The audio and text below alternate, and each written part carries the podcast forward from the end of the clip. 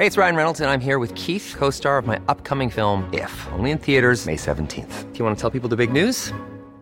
All right, I'll do. Sign up now and you'll get unlimited for $15 a month in six months of Paramount Plus Essential Plan on us. Mintmobile.com slash switch. Upfront payment of $45 equivalent to $15 per month. Unlimited over 40 gigabytes per month. Face lower speeds. Videos at 480p. Active Mint customers by 531.24 get six months of Paramount Plus Essential Plan. Auto renews after six months. Offer ends May 31st, 2024. Separate Paramount Plus registration required. Terms and conditions apply if rated PG. Angst vor einem möglichen Serienmörder beginnt die Stadt zu ergreifen, als er zum dritten Mal zuschlägt. Er tötet einen Mann und verletzt eine Frau schwer. Es gibt keine Zeugen, kein Mordmotiv. Am Tatort wird als einziger Hinweis eine einzelne Spielkarte gefunden.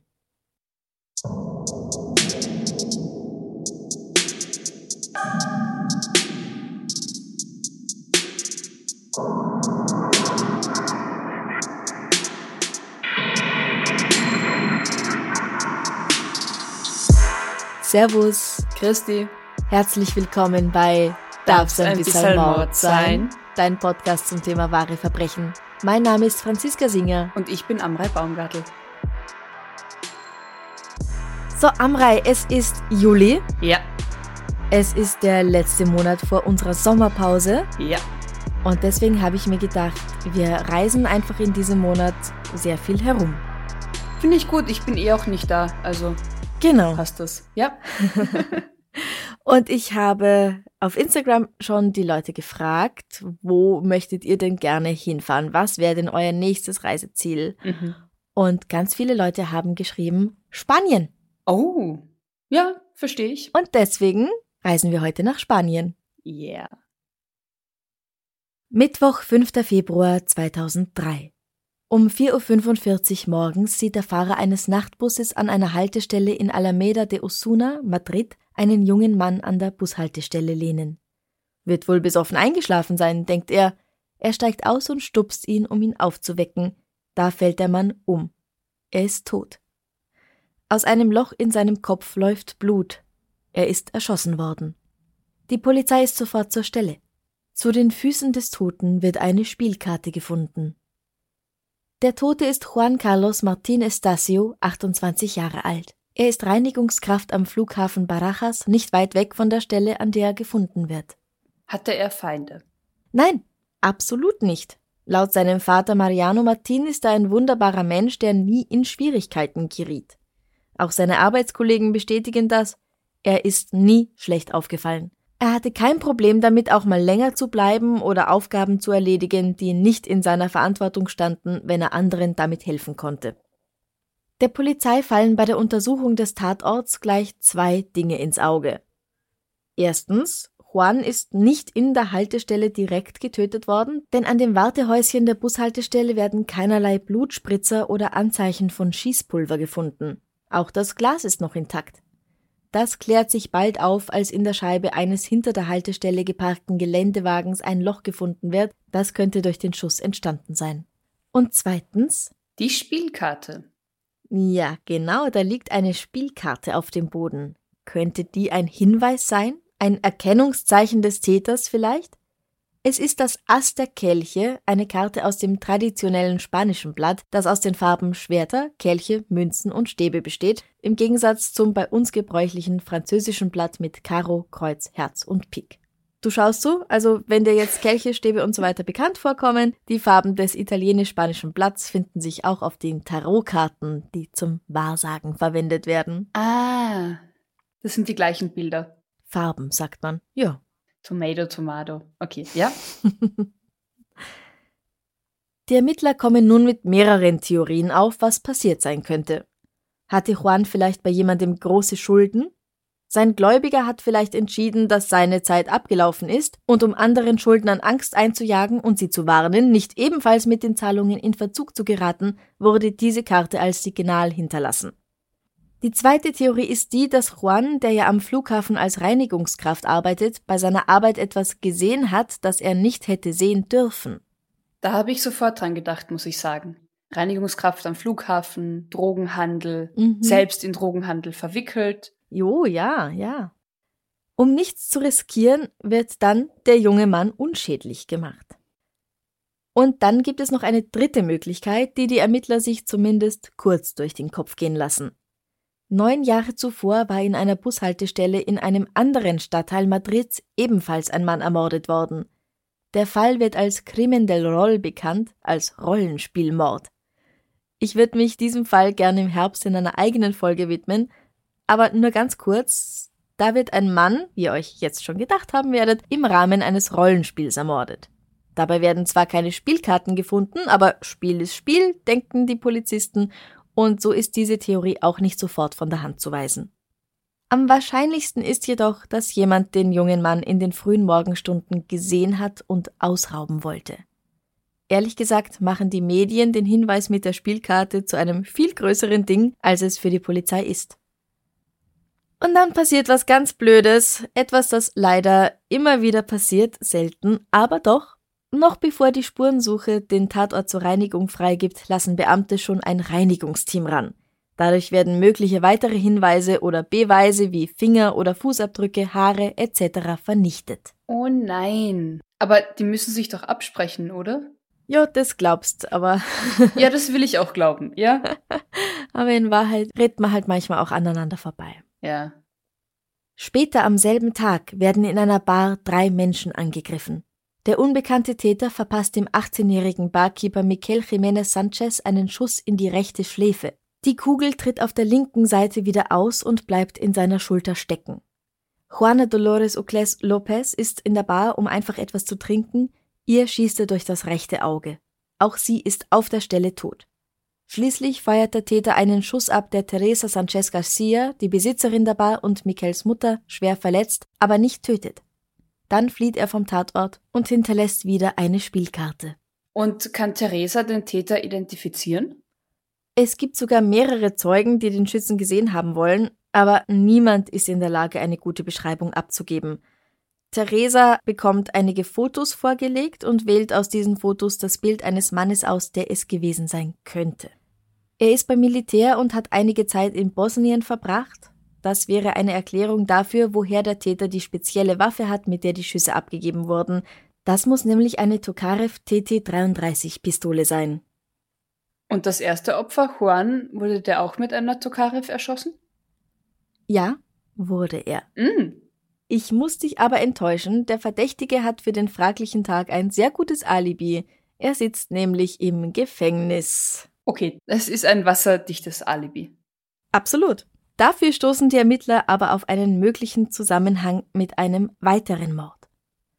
Am Freitag, den 24. Januar 2003 gegen 11.30 Uhr wird Juan Francisco Ledesma, der Portier des Hauses in der Straße Alonso Cano Nummer 89, von hinten in den Kopf geschossen. Sein zwei Jahre alter Sohn muss das mit ansehen, ihm geschieht jedoch nichts. Auch hier wird eine Tokarev verwendet. Auch Juan Francisco muss, genau wie Juan Carlos, Miquel und Juana niederknien, bevor er erschossen wird. Deswegen hat der Miquel dann auch die Kugel in der Schulter stecken. Ja, genau. Ich habe mich schon gefragt, wie sich das ausgeht mit durch den Kopf in die Schulter. Ja, der Schuss muss von oben abgegeben worden sein. Mhm. Es wird bei allen Opfern festgestellt, dass der Täter quasi viel größer ist, als er abdrückt. Die Kugeln treten in einem Winkel ein, der circa horizontal bzw. von oben nach unten verläuft was eben darauf hinweist, dass er und seine Opfer in diesem Moment nicht beide stehen. Ja. Der Mord an Juan Francisco wird als Mord infolge eines versuchten Raubs angesehen, aber aufgrund der anderen Morde bzw. dem einen versuchten Mord, die darauf folgen, und die alle mit derselben Tokarev-Pistole begangen werden, die in Spanien übrigens so nicht erhältlich ist, wird er nun zusammen mit den anderen behandelt. Und wird bei Juan Francisco auch eine Spielkarte gefunden? Nein, hier noch nicht. Die Spielkarte taucht zum ersten Mal bei Juan Carlos auf, gute zehn Tage nach dem Mord an dem Portier. Der nächste Mord in dieser Serie lässt leider nicht lange auf sich warten. Am 3. März 2003 gegen 2.30 Uhr nähert sich ein Mann auf einer Straße in Tres Cantos bei Madrid dem 27-jährigen Ecuadorianer Santiago Eduardo Salas und seiner 29-jährigen Freundin Anaid Castillo Ruperti. Er zieht seine Pistole und schießt dem Mann in den Kopf. Dann versucht er, die Frau zu erschießen, aber seine Waffe blockiert und er flieht. Dabei hinterlässt er die Karte zwei der Kelche. Anahit beginnt zu schreien und ruft mit dem Handy die Notrufnummer an.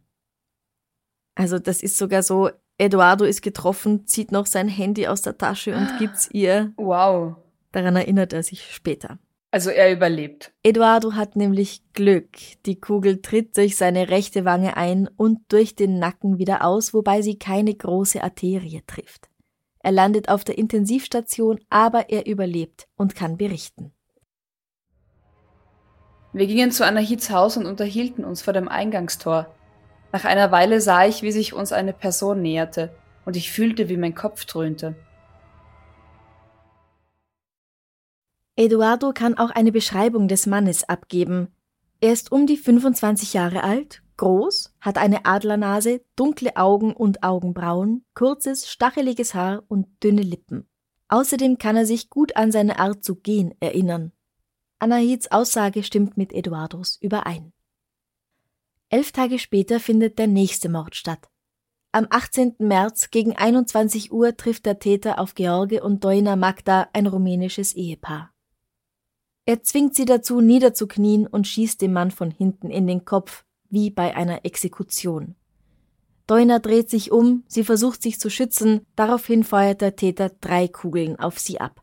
Dann geht er weg und hinterlässt zwei Spielkarten, die drei und vier der Kelche. Und beide sterben, nehme ich an. George stirbt sofort, Doina überlebt das Attentat, sie kämpft zwei Tage lang im Krankenhaus ums Überleben, aber dann stirbt auch sie. Gibt's hier Zeugen? Nein, der Unbekannte hat das nämlich ganz schlau gemacht. Diese Tat findet am Ende eines Champions League Spiels zwischen Real Madrid und Lokomotive Moskau statt. Weil Real Madrid gewinnt, 1 zu 0, werden gerade jede Menge Feuerwerkskörper in der Stadt abgeschossen. Neugierige Nachbarn treten auf den Balkon und sehen zwei Menschen auf dem Boden liegen, daher rufen sie die Polizei. Aber der Täter ist hier schon spurlos verschwunden. Die Aussagen derer, die den Täter kurz vor oder nach diesen Taten in der betreffenden Gegend gesehen haben wollen, gehen, was das Aussehen des gesuchten Mannes betrifft, recht weit auseinander, so dass die Polizei zeitweise vermutet, dass es sich sogar um zwei Täter handeln könnte. Klar ist, dass der Mann, dem mittlerweile sechs Morde zugeschrieben werden, ein kaukasischer Mann Mitte 20 mit leicht brauner Hautfarbe ist. Er ist schlank und athletisch gebaut, ungefähr 1,80 groß und trägt kurzes dunkles Haar. Er hat prominente Augenbrauen und ein leicht spitz zulaufendes Gesicht. Okay, das heißt, es deckt sich ja auch mit der Beschreibung von Eduardo. Genau. Es werden drei verschiedene Phantombilder veröffentlicht. Einmal dasselbe mit Bart und ohne und dann eins mit Sonnenbrille. Hier sieht er ziemlich anders aus, hat sehr kurze Haare und ein breiteres Kinn. Ja, was soll Sonnenbrillen so anstellen mit einem Gesicht? Naja, ich gehe mal davon aus, dass Leute vielleicht in der Gegend zu der Zeit einen jungen Mann gesehen haben mit Sonnenbrille und breiterem Kinn. Also. Ach so, überhaupt. Ja, kann auch sein, ja. Aber genau weiß man es nicht. 150 Polizisten widmen sich ausschließlich dem Fall des Spielkartenmörders, aber keiner der Hinweise führt zum Täter. Das Motiv ist unklar. Es sind nicht alle Opfer Ausländer, es sind nicht nur Männer oder Paare, was aber alle Taten verbindet, ist, dass sie in Dunkelheit an menschenleeren Orten stattfinden. Die Polizei geht davon aus, dass er, bis auf den Mord in der Bar, im Dunkeln kauert und wartet, bis ein passendes Opfer an ihm vorbeikommt. Dann erst kommt er aus seinem Versteck. Danach sammelt er die Patronenhülsen ein, hinterlässt ein oder zwei Karten und macht sich geschwind aus dem Staub. Sind es tatsächlich mehrere Täter, Copycats, die sich einen Spaß daraus machen, am Tatort diese Spielkarten zu hinterlassen, oder ist es tatsächlich nur eine Person? Naja, aber für die eine Person spricht ja, die werden ja alle mit der gleichen Waffe erschossen. Also mit dieser einen, die nicht in Spanien zu kaufen ist. Genau, die Tokarev TT 33. Genau. Eine weitere Möglichkeit wäre, dass es zwei Bekannte sind oder Brüder, die beide dieselbe Pistole nutzen, um Leute umzubringen. Das würde dann erklären, warum es Beschreibungen gibt, wo die Typen irgendwie nicht ganz gleich ausschauen. Der eine hat längere ja, okay. Haare, der andere hat kürzere Haare. Breites Kinn, Sonnenbrille, spitzes Kinn. Genau. Aber die Antwort lässt nicht mehr allzu lang auf sich warten.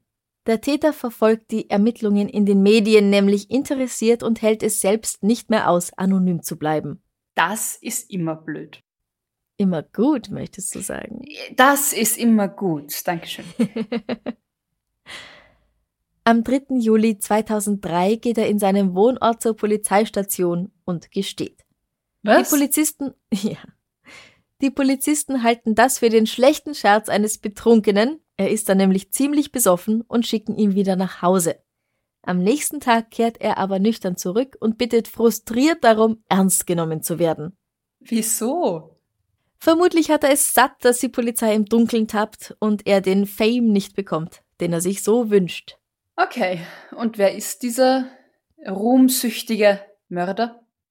Sein Name ist Alfredo Galan Sotillo, er ist 25 Jahre alt. Geboren am 5. April 1978 wächst er in Puerto Llano auf. Er ist ein schüchterner, introvertierter Bub. Als er etwa zehn Jahre alt ist, stirbt seine Mutter, die wichtigste Bezugsperson in seinem Leben. Mit seinem Vater verbindet ihn nicht viel, der arbeitet den ganzen Tag und versteht seinen Sohn nicht. Als Teenager wird Alfredo zum Klassenclown, er mag die Aufmerksamkeit, die er nun erhält. Nach seinem Schulabschluss tritt er der spanischen Armee bei und wird auf Friedensmission nach Bosnien geschickt. Hier entwickelt der junge Mann eine Faszination für Handfeuerwaffen. Als er Bosnien verlässt, schmuggelt er eine Tokarev TT-33 in einem Fernseher zurück in sein Heimatland. It's that time of the year. Your vacation is coming up. You can already hear the beach waves, feel the warm breeze, relax and think about work. You really, really want it all to work out while you're away. Monday.com gives you and the team that peace of mind. When all work is on one platform and everyone's in sync, things just flow wherever you are. Tap the banner to go to Monday.com. Hey, it's Ryan Reynolds, and I'm here with Keith, co star of my upcoming film, If, only in theaters, May 17th. Do you want to tell people the big news? All right, I'll do it. Sign up now and you'll get unlimited for $15 a month in six months of Paramount Plus Essential Plan on us. Mintmobile.com slash switch. Upfront payment of $45 equivalent to $15 per month. Unlimited over 40 gigabytes per month. Face lower speeds. Videos at 480p. Active Mint customers by 531.24 get six months of Paramount Plus Essential Plan. Auto renews after six months. Offer ends May 31st, 2024. Separate Paramount Plus registration required. Terms and conditions apply if rated PG. Im November 2002 sinkt der Öltanker Prestige vor der Küste Galiciens und verursacht einen der größten Ölunfälle vor der spanisch-französischen Küste. Es laufen rund 64.000 Tonnen Schweröl aus, die fast 3.000 Kilometer der spanischen und französischen Küste verschmutzen. Etwa 250.000 Seevögel sterben durch diese Katastrophe. Alfredo wird dazu beordert, hier bei den Aufräumarbeiten mitzuhelfen, als Teil des Militärs, aber diese Arbeit macht ihn fertig. Schließlich stiehlt er ein Auto und wird in das Militärkrankenhaus in Madrid eingeliefert. Hier werden ihm eine Angststörung und eine Neurose, also eine psychische Verhaltensstörung, diagnostiziert. Daraufhin wird Alfredo aus dem Militärdienst entlassen. Und wenn er vorher schon viel getrunken hat, dann halten ihn seine Medikamente jetzt nicht davon ab, das weiterzuführen. Und es ist halt meistens keine gute Idee, das zu mischen. Ja. Bald nach seiner Entlassung nimmt Alfredo eine Stelle als Security am Flughafen Madrid-Barajas an. Am 24. Januar 2003 begeht er seinen ersten Mord. Okay, also das geht jetzt irgendwie Schlag auf Schlag, oder? Militär, Mhm. Krankenhaus, Security, also sowas wie Zeit zum Regenerieren und Erholen hat er nicht. Nein, Nein. nein, er wechselt da von einer Uniform in die andere quasi. Zwischendurch mal kurz Krankenhauskittel und dann wieder weiter. Genau. Die erste Karte, die er hinterlässt, das ist bei seinem zweiten Mord, dem Mord an Juan Carlos, die ist noch keine Absicht. Aber dass in der Presse davon berichtet wird, gefällt ihm und er macht diese Karten zu seinem Markenzeichen. Nein. Er ist der Asesino de las Barajas, der Spielkartenmörder. Übrigens finde ich ganz interessant, dass das Wort für Spielkarten auch der Name des Flughafens ist, an dem er arbeitet. Wirklich? Barajas. Zufälle gibt's. Ja. Da Alfredo Details kennt, die die Polizei nicht an die Presse weitergegeben hat, muss sie ihm bald glauben. Natürlich frage ich jetzt, was sind denn das für Details? Einige dieser Karten sind auf der Rückseite mit einem blauen Punkt markiert. Das weiß sonst niemand. Und er kann auch genau beschreiben, wie er seine Opfer hingerichtet hat. Also es wurde wohl auch nicht gesagt in der Presse, dass sie im Knien erschossen wurden. Okay. Im Laufe der Zeit verändert er seine Aussage jedoch immer wieder und bestreitet dann sogar, der Mörder gewesen zu sein. Bei der Verhandlung am 10. September 2003 gibt er an, dass er seine Waffe im Januar 2003 an einen Bekannten verkauft habe, einen Neonazi, der ihn später erneut aufgesucht und Details der Morde verraten habe und ihn damit bedroht habe, dass er noch seine Fingerabdrücke habe. Wenn Alfredo ihn verraten würde, dann würde er ihn also als Schuldigen hinstellen können. Später wäre er bedroht worden, dass dieser Typ, dieser Nazi, zuerst seine Schwestern und dann ihn töten würde, wenn er sich nicht als Spielkartenmörder stellt. Es klingt auf jeden Fall als eine gut durchdachte Geschichte. So gut durchdacht ist es nicht, Okay. denn im Haus seiner Eltern werden Kleidungsstücke und eine Patronenhülse gefunden, die als Beweise gelten, dass Alfredo tatsächlich selbst der Täter ist. Ja, dann, dann macht der Neonazi auch keinen Sinn mehr. Ja, und wie das mit den Fingerabdrücken funktionieren soll, das weiß ich auch nicht. Ich habe noch deine Fingerabdrücke. Ja, Ähm, ich, Franziska, ich habe noch deine Fingerabdrücke in meiner Schublade. Ja, Genau. okay. Ob die Waffe selbst auch gefunden wird, das geht für mich leider nicht klar aus den Quellen hervor, da widersprechen sie sich. Aber jedenfalls wird wohl blutbespritzte Kleidung gefunden und Kleidung, an der auch Schießpulverrückstände sind Okay. und eben eine Patronenhülse. Und sein ganzes Wissen über die Tathergänge. Ja, genau. Alfredo wird von Psychiatern zwar als gefährliches Individuum beschrieben, aber im Vollbesitz seiner geistigen Kräfte. Das heißt, er wusste zum Zeitpunkt der Taten, dass das, was er tut, nicht in Ordnung ist. Und deswegen wird er zu einer Haftstrafe von, halte dich fest, 142 Jahren und drei Monaten verurteilt. Ach, die drei Monate hätten wir jetzt auch irgendwie abrunden können, oder? Na, Die sind wichtig. Außerdem muss er den Familien der Opfer über 600.000 Euro Schmerzensgeld zahlen. Aber kann er das? Ich nehme mal an, dass sie ihm alles abnehmen, was in seinem Besitz ist Ja. und dass er im Gefängnis wahrscheinlich auch arbeitet und den Lohn wird er dann nicht bekommen, sondern den, von dem werden dann diese Familien bezahlt werden. Hm, Davon okay. gehe ich aus. Ja. Aber ich weiß nicht, wie es im spanischen Rechtssystem so aussieht. Ja. Alfredo Galán Sotillo ist heute 43 Jahre alt. Er sitzt schon seit 18 Jahren im Gefängnis und wird vermutlich nie wieder freikommen. Er hat ja noch 124 Jahre vor sich. Und drei Monate. Und drei Monate nicht zu vergessen. Warum er getötet hat? Dafür gibt er mehrere Gründe an, die aber auf dasselbe hinauslaufen im Grunde. Er wollte es einfach tun. Er wollte wissen, wie das so ist. Wow. Wow. Mit der, nein, das kann ich gerade nicht sagen. Es gibt keine guten Gründe zu töten. Aber diese, diese Wahllosigkeit. Ja. Eben, wie du sagst, der lauert halt einfach irgendjemanden auf und irgendein Mensch ist zur falschen Zeit am falschen Ort und ups. Mhm. Ja, die Menschen in Madrid haben große Angst gehabt. Es kann ja jeden treffen. Richtig, ja. Aber jetzt siehst du auch mal irgendwie, was dann Bericht oder reißerische Berichterstattung anrichten kann. Vielleicht wäre es bei zwei Morden geblieben. Vielleicht hätte er einfach geschaut, wie das ist und hätte es wieder sein lassen. Und dann kommt irgend so ein Blatt daher und sagt, ah, der Spielkartenmörder. Und er denkt sich, hm, das bin ja ich. Ich formate mich jetzt als Spielkartenmörder. Das glaube ich ehrlich gesagt nicht. Also ist schon möglich, aber ich glaube es nicht. Ich glaube, dass er so oder so gemordet hätte. Mhm. Ich glaube nur, dass das mit der Spielkarte dann als ein kleines Spielchen geworden ist. Also Naja, die erste Karte, die gefunden wurde, das war nämlich das Ass. Mhm. Und dann als nächstes hat er die zwei Und dann der die drei Kelche und- hinterlassen und dann die drei Ja. und die vier. Und er hätte weitergemacht, aber er hätte ganz bestimmt auch ohne diese Spielkarten weitergemacht. Aber ohne die Spielkarten wäre die Polizei vielleicht nicht so rasch draufgekommen, dass es ein Serienmörder ist. Dass die zusammenhängen, ja, Genau. ja, ja, da hast du recht. Mhm. Und er war ja dann irgendwann ungeduldig und unzufrieden mit der Polizeiarbeit Mhm. und hat gemeint, okay, hier bin ich, nehmt mich halt fest, ich bin das. Also ist es eigentlich sehr gut, dass die Presse das gesagt hat mit den Spielkarten. Oder? Ja, ich stelle mir halt die Frage, ob er tatsächlich das dann so weit getrieben hätte. Ich meine, wir wissen es beide nicht, wir kennen ihn nicht, keine Ahnung. Aber vielleicht hätte er nach zwei, drei Morden aufgehört und hätte sich nicht diesen Ruhm als Spielkartenmörder angeeignet, wenn der Begriff Spielkartenmörder nie ins Spiel gekommen wäre. Hm. Ja, vielleicht. Aber ich glaube, ich glaube persönlich, dass er so drauf war, dass er einfach weiter morden wollte. Ob jetzt Spielkarten oder nicht. Das kann ein zusätzlicher Anreiz gewesen sein. Ja. Ja. Aber ich glaube, dass er es so oder so gemacht hätte. Aber wissen wir, was ihn dann dazu bewogen hat, sich zu stellen? Ja, tatsächlich die, die Tatsache, dass er die Polizei irgendwie für dumm hält. Wieso kommt sie jetzt nicht drauf? Ich bin das doch. Schaut's her. Ich bin so toll. Ich bin der tolle Spielkartenmörder. Haha, ihr habt's mich nicht knappt. Ich bin klüger als ihr.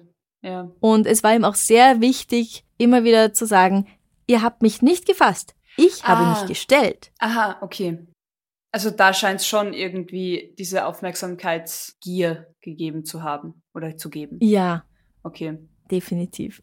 Was ja auch dafür spricht, dass er durchaus berechnend gemordet hat und eben wusste, was er getan hat und dass das falsch war. Ja. Hm. Ja, er hat ja noch 124 Jahre, um drüber nachzudenken. Und drei Genau. Und er schreibt jetzt kein Buch im Gefängnis über seine ruhmreichen Morde, die ja nicht von der Polizei aufgeklärt wurden. Nein, soweit ich weiß, macht er das nicht. Okay. Es wäre ihm durchaus zuzutrauen. Oder? Also ich finde, das klingt so, er ist so ein Typ dafür, hätte ich das Gefühl jetzt. Ja. Look at me, look at me. I'm so good at murder. I'm so good at murder, ja. Mhm. Nein, ähm, da ist mir nichts bekannt. Okay. Aber wer weiß, er hat ja noch genug Zeit. Er hat noch genug 124 Zeit. Jahre Zeit. Mach mal was Schönes zum Abschluss. Wir machen was Schönes zum Abschluss. Franziska, ich bin vor kurzem über den Begriff Küchenhelfer gestolpert und fand diesen Begriff so lustig. Küchenhelfer. Ich hätte gern einen Küchenhelfer, der immer meine Küche aufräumt. Ah, Genau, eben. Also ich meine, es war dann irgendwie Werbung für eben Küchengeräte. Aber Ja. jetzt frage ich dich mal, auf welchen Küchenhelfer kannst du denn nicht verzichten? ähm, also Küchenhelfer, einfach ein, irgendein Küchengerät. Ein Küchenutensil. Ja, so wie es halt die Werbung verwendet. Du kannst, ja, wenn du einen ich habe Hausgeist die hast, Werbung nicht die, gesehen. Ich habe sie nur gelesen. Aber wenn du einen Hausgeist hast, der dir die Küche aufräumt, dann darfst du auch den nennen. Ah ja, leider nein. Ähm, ich liebe meinen Mülleimer. Zählt das? Natürlich, das ist ein exzellenter Küchenhelfer. Warte treu, öffnet Ja. immer den Schlund, um alles zu schlucken. Genau, da steige ich unten drauf und dann geht er oben auf und dann schmeiße ich den Müll rein und dann geht er wieder zu und dann stinkt's nicht und das ist sehr toll.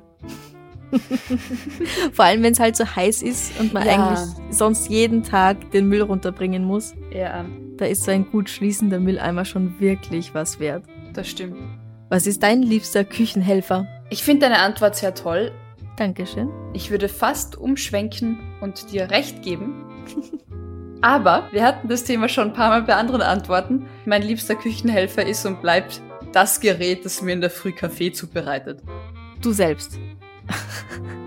Der Gerät Amrei. Nein, äh, Deine meine Kaffeemaschine. Kaffeemaschine, genau. Mhm. Weil ohne geht nicht. Und ich bin sehr dankbar, dass durch magische Weise, wenn ich Wasser und Kaffee in dieses Gerät fülle, ein paar Minuten später brodelnder, heißer, duftender Kaffee vor mir steht. Also Mhm. vor mir steht, wenn ich wieder hingehe zu dem Küchenhelfer. Aber ähm, Ja, Ja? ganz so magisch ist es halt auch nicht. ganz so magisch ist es nicht, aber es ist Physik. Nein, genau. Also bei mir ist es nach wie vor Kaffeemaschine. Ja, kann ich verstehen. Mag ich auch, so einen gut duftenden Kaffee. Oder? Mm, Es hat, was. Es kann was, Mhm. ja. Und den Duft wollen wir ja. Den Müllduft wollen wir ja nicht, aber den Kaffeeduft Genau, Kaffeeduft ja. bitte gerne. Immer. Ich tue übrigens immer so ein bisschen gemahlenen Kaffee in den Kühlschrank. Das soll helfen, damit der Kühlschrank innen nicht beginnt zu miefen. Ah, das ist ein guter Tipp. Ja. Funktioniert's? Ich denke schon, also mein Kühlschrank mieft zumindest nicht. Ob es jetzt daran liegt oder daran, dass ich ihn doch immer mal wieder putze, das weiß ich nicht. Dann müsstest du jetzt einen zweiten Kühlschrank daneben stehen haben mit exakt den gleichen Lebensmitteln, Mhm. um den Vergleich zu starten. Mit exakt demselben Hundefutter immer drin. Richtig. Das heißt, ich brauche noch einen zweiten Hund für die doppelte Menge. Und eine zweite Franziska, die dann auch das Essen isst, weil sonst wird das Ja. Essen ja schlecht. Ja, Du hast im August eh Urlaub und hast was vor. Genau. Liebe Hörer und Hörerinnen, was ist denn euer liebster Küchenhelfer? Küchenhelferin, vielleicht habt ihr ja auch. Die Schneidmaschine, Ja, um das gut zu gendern.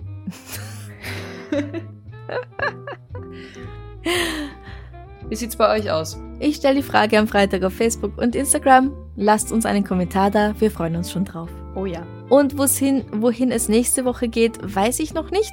Da muss ich erst schauen. Ich muss auch erst schauen, wer mit mir verreisen möchte, weil du bist ja, wie du schon gesagt hast, nicht da. Ich bin die nächsten drei Wochen zumindest nicht on air da, aber für unsere Live-Show am 24. Juli. Genau, im Rahmen des Wiener Kultursommers. Richtig, da komme ich extra für zwei Nächte nach Wien, Ja. um mit dir natürlich live einen Fall zu besprechen. Das lasse ich mir nicht nehmen. Ja, und da freue ich mich schon sehr drauf. Oh ja.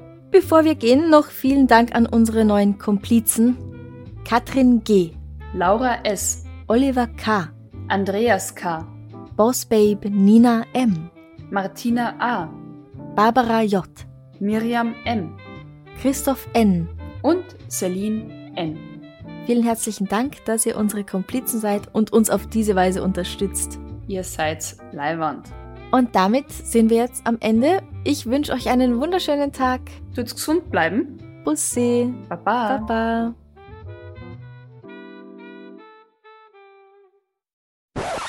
Hast du jetzt meinen Magen gehört? Nein. Okay, dann wird es hoffentlich nicht drauf sein. Und bleibt in seiner Schulter stecken. Juana Dolores auf der linken Seite. Mhm. Okay, das ist ein wirklich wasserfestes Alibi. Dichtes. Ja. Ja.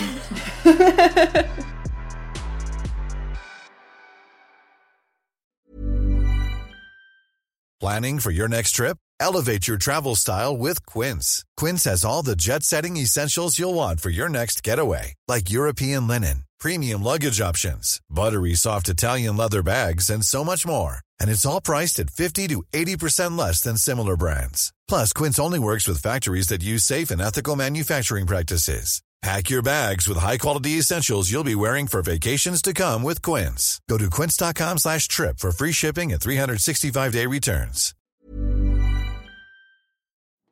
Liebe findet den unterschiedlichsten Ausdruck quer durch die Geschichte. Doch ist es wirklich immer Liebe?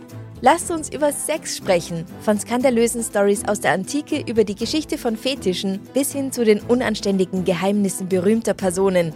Bei Liebesgeschichte gehen wir der Entwicklung der menschlichen Sexualität auf den Grund. Unterhaltsam, lehrreich und im besten Sinne des Wortes tabulos stellt Franziska Singer, das bin ich, jede Woche die Frage, wer, wann, mit wem und wie. Wer Liebesgeschichte überall, wo es Podcasts gibt.